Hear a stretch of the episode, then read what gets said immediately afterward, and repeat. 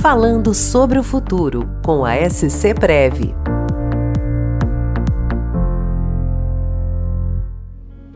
Olá, eu sou Marcelo Santos, assessor de gestão estratégica da SC Prev e sejam muito bem-vindos ao nosso podcast.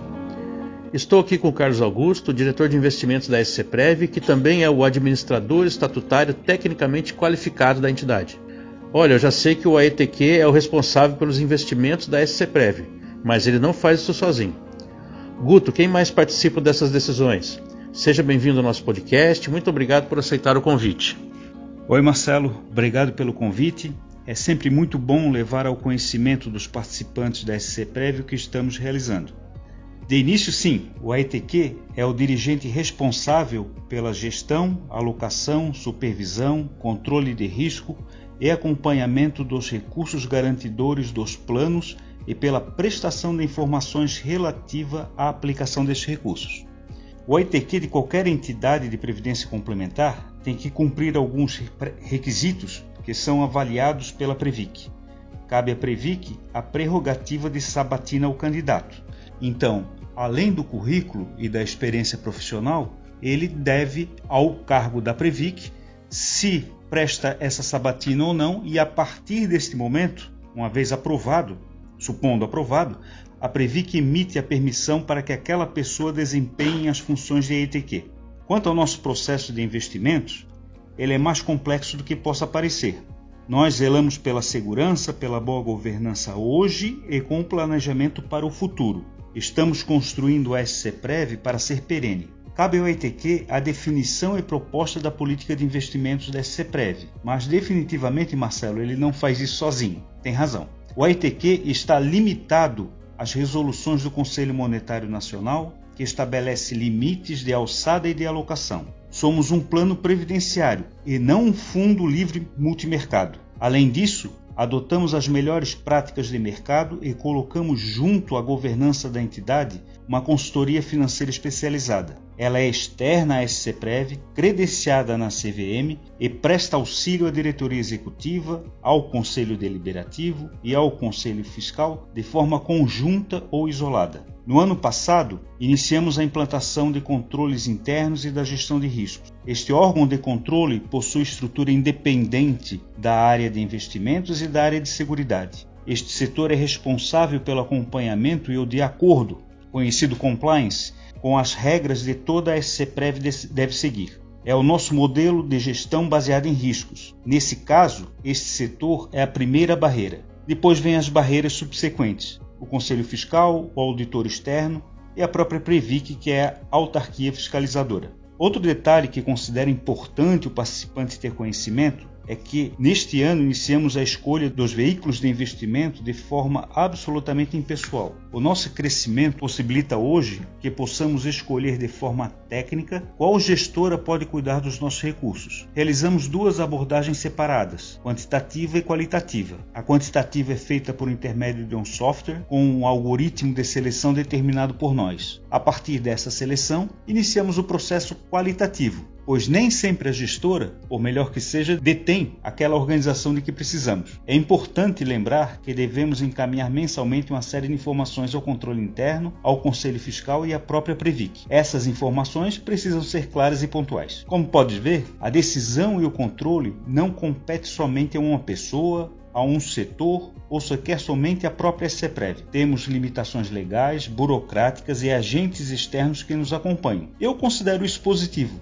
pois traz segurança para o participante e a todos os envolvidos nas atividades da entidade. Guto, vamos falar agora de 2021. Qual foi a linha da política de investimentos adotada no ano passado aqui na entidade? A SCPREV, em 2021, adotou a política de investimentos pensada em proteger o capital, pois já antevíamos um cenário inflacionário com dificuldades crescentes na condução da política monetária. E qual foi o resultado dessa estratégia adotada? Bom, Marcelo, é, diante do cenário observado, o resultado não poderia ser outro. A inflação 10%, bem acima da meta e da performance dos ativos. A exceção foram os investimentos no exterior. Entretanto, é uma boa oportunidade para divulgarmos que, apesar do resultado abaixo da inflação, a SCPREV teve um desempenho de mais de um ponto percentual tão acima da mediana das entidades semelhantes à nossa. Isso se deve ao nosso posicionamento em investimentos no exterior. Tá, mas agora uma pergunta que eu acho que o nosso ouvinte deve estar fazendo. Se vocês já estavam certos que haveria um cenário de aumento significativo do dólar, por que então não foram investidos mais recursos no exterior? Ótima pergunta, Marcelo. É bom esclarecer aos participantes que o investimento no exterior é uma alocação realizada no Brasil, em fundo de investimentos devidamente autorizado pela CVM, cujos ativos são cotas de fundo que estão no exterior. Mas essa modalidade de alocação, a exemplo das outras modalidades, como renda fixa, renda variável, multimercado, tem limites estabelecidos pelo próprio Conselho Monetário Nacional. Neste ponto particular, utilizamos o teto que nos é permitido para a rubrica investimentos no exterior e os vemos como um importante vetor de diversificação. Quando nós falamos de resultado, é, você se referiu a entidades de previdência complementar semelhantes à nossa. Existe uma diferença entre entidades fechadas de previdência complementar? Quais são elas? O que, que dá para a gente explicar?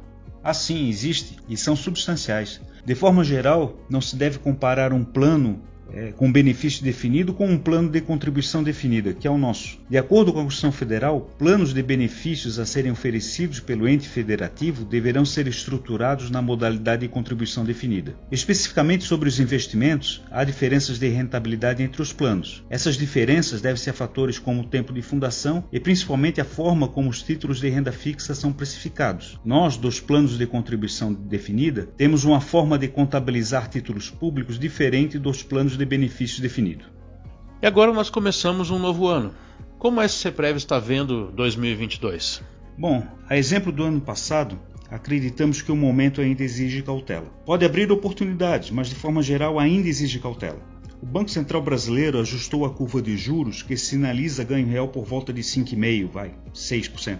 Isso ajuda a valorizar o câmbio e assegurar a inflação que vem de fora. Lembre-se que no ano passado o CDI foi negativo em 5,4% perante IPCA. O ajuste dos juros traz algum alento para o investidor e ajuda a amortecer o impacto do futuro aumento dos juros americanos. Aliás, o Brasil, é até bom falar nisso, foi um dos primeiros, se não o primeiro, a fazer esse ajuste. Outros emergentes como África do Sul, Índia, Polônia e outros países que não ajustaram a curva de juros. Ao passo que a China vem apresentando problemas de crédito no setor da construção civil, setor que tem sustentado o crescimento econômico chinês desde 2000, ou determinação política do Partido Comunista Chinês, nossos olhos hoje estão voltados para os Estados Unidos, principal motor de crescimento mundial. Vou tentar explicar o imbróglio. Antes da pandemia, o Fed, que é o Banco Central Americano, tinha 4 trilhões de dólares em ativos. Para evitar o colapso da economia em função do Covid-19, injetou mais dinheiro e hoje tem um saldo de quase 9 trilhões de dólares. Na verdade, Marcelo, os principais bancos centrais, o Fed, o Banco Central Europeu, o Banco Central do Japão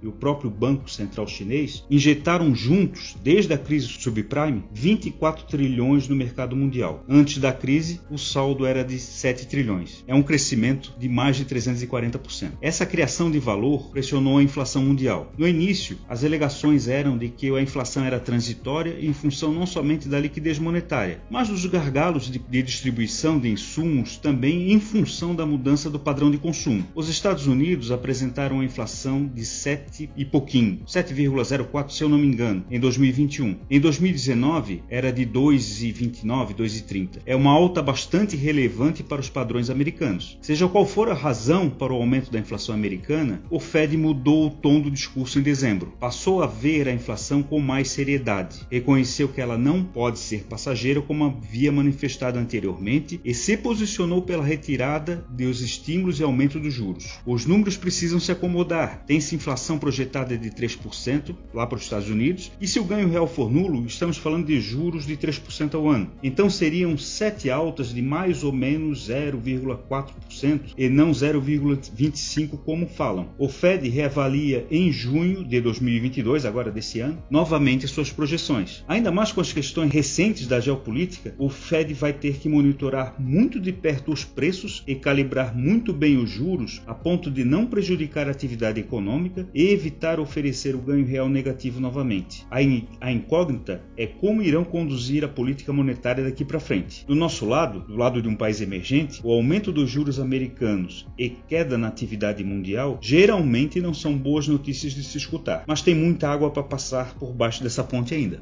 Guto, muito obrigado. Aqui nós vamos encerrando o nosso podcast conversando sobre o futuro com a SCP SCPrev. É, queria te agradecer pelas suas, pelas suas palavras, pelas suas explicações e mês que vem tem mais. Muito obrigado e até a próxima.